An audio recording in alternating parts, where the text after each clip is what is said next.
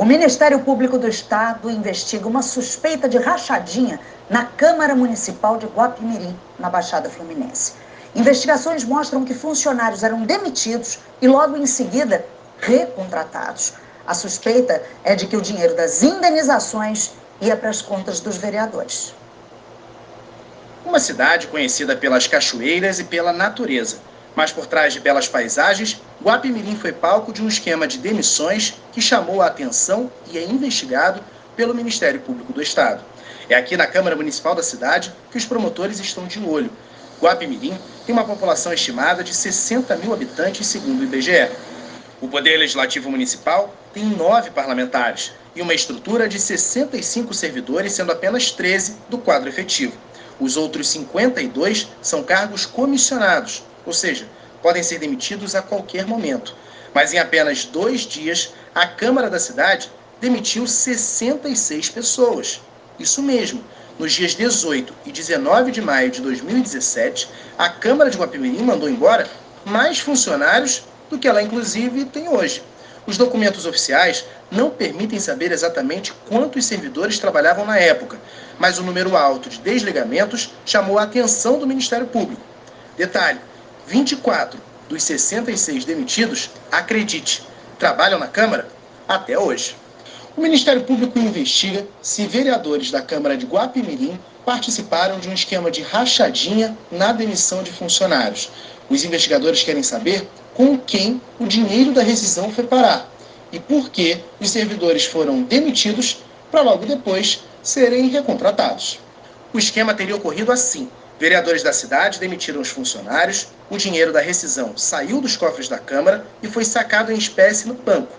A suspeita é de que o dinheiro, em vez de ir para os demitidos, tenha ido para os próprios vereadores, que determinaram a demissão. E os funcionários foram em seguida recontratados. O presidente na época era o vereador Alter Peter dos Santos da Silva, o Peter, do Patriota. Peter voltou a assumir o cargo na segunda-feira, depois de dois anos sem participar da mesa diretora e está começando um novo mandato na presidência. O RJ2 teve acesso a cinco cópias de processos administrativos determinando a demissão dos funcionários. Havia assessores de oito dos nove parlamentares da última legislatura, menos do então presidente mas vários dos demitidos e recontratados eram da assessoria técnica legislativa, essa sim subordinada a Peter. Entre os demitidos estava até mesmo a então chefe da tesouraria da Câmara, Carla Cariolando de Lima. Ela assina sua própria decisão, em 18 de maio de 2017. Mas no dia seguinte, 19 de maio, continua assinando pela Câmara rescisões de outros funcionários, como chefe da tesouraria. Carla, até hoje, está no quadro de servidores da Câmara. Outro caso curioso é o do funcionário Eduardo dos Santos Almeida. Ele era nomeado no gabinete do então vereador César do Modelo, do PV. Foi emitido em 19 de maio de 2017 e recebeu 3 mil reais de rescisão. Foi recontratado em seguida e demitido de novo em 26 de dezembro daquele ano, levando mais 6 mil reais de indenização. E até hoje é funcionário da Câmara. O RJ2 teve acesso a dois cheques emitidos para o pagamento das rescisões. Eles tinham o valor somado de todos os funcionários exonerados em cada processo e não eram nominais. Este, por exemplo, do dia 19 de maio daquele ano, tinha um valor de 32 mil reais. Sete meses depois, outro, no valor de 20.645 reais. O Ministério Público identificou ainda que foram emitidos mais sete cheques, totalizando 230 mil reais. A suspeita é de que os valores tenham sido sacados na boca do caixa. O relatório de gestão fiscal da Câmara de Guapimirim aponta um grande gasto com indenizações naquele período. Mais de 324 mil reais em todo o ano de 2017. Em 2021, por exemplo, o ano com o último relatório disponível, foram 13 mil reais. Na nova mesa diretora, que tomou posse segunda-feira, fazem parte, além de Peter, os vereadores Leleco do PL, Magal do União Brasil e Rosalvo do Solidariedade todos tiveram funcionários incluídos na demissão em massa de 2017 que o MP investiga. Bom, nós fomos a Guapimirim em busca de respostas e entramos em contato com a Câmara Municipal da cidade. Recebemos uma nota informando que a Câmara desconhece qualquer investigação sobre rachadinha, que está à disposição do Ministério Público para esclarecimentos e que a administração tem o dever de pagar pelas rescisões de assessores. O governo do Rio impôs sigilo de até 100 anos na prestação de contas de uma ONG contratada pelo CEPERJ. A medida, segundo especialistas, é ilegal e a empresa contratada comprou produtos com preço bem acima do valor de mercado. 100 anos de sigilo. É esse o tempo que o governo do Rio impôs ao que gastou com a ONG Fair Play no projeto Esporte Presente contratada pelo CEPERD. A organização social recebeu, em apenas um contrato, mais de 15 milhões, sem licitação. Outros 16 milhões seriam pagos, mas foram interrompidos pelo governo em meio às suspeitas dos gastos do CEPERJ. O sigilo foi colocado em julho de 2021 na prestação de contas referente aos últimos meses do programa Esporte Presente. A decisão toma como base uma regra que foi feita justamente para o oposto disso, dar transparência. É a Lei 12.527, a Lei de Acesso à Informação, sancionada pela então presidente Dilma Rousseff. O segredo se baseia numa brecha da lei que só deveria ser usado em casos muito específicos. O artigo 31 trata de que informações pessoais relativas à intimidade, vida privada, honra e imagem podem ter o acesso restrito independentemente de classificação de sigilo, pelo prazo máximo de 100 anos. Não existe nenhuma previsão ou base legal para que qualquer sigilo seja aplicado à prestação de contas, a não ser que seja uma questão de risco à segurança nacional, que são exceções absolutas.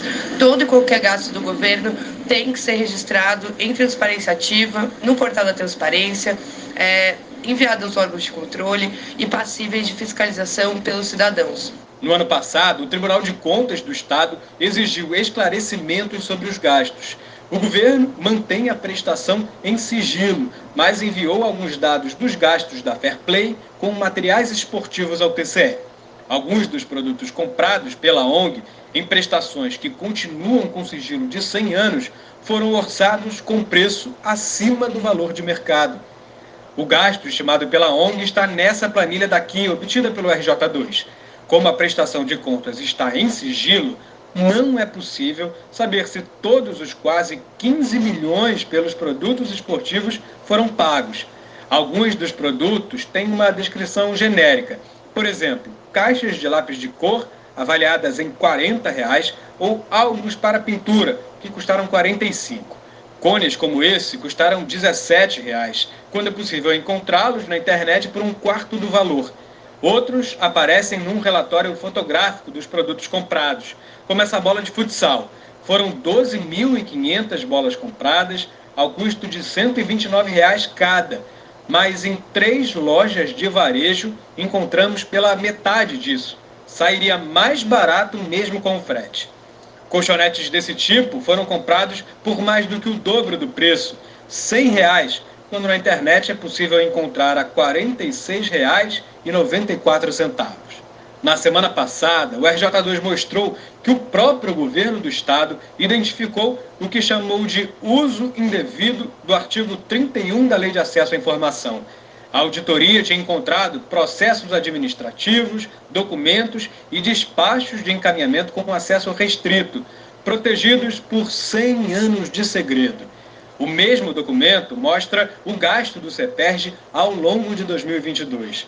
A previsão era de 38 milhões, mas foram 460 milhões gastos nos programas que foram interrompidos pelo governo em meio a suspeitas de uso eleitoreiro e até de rachadinha.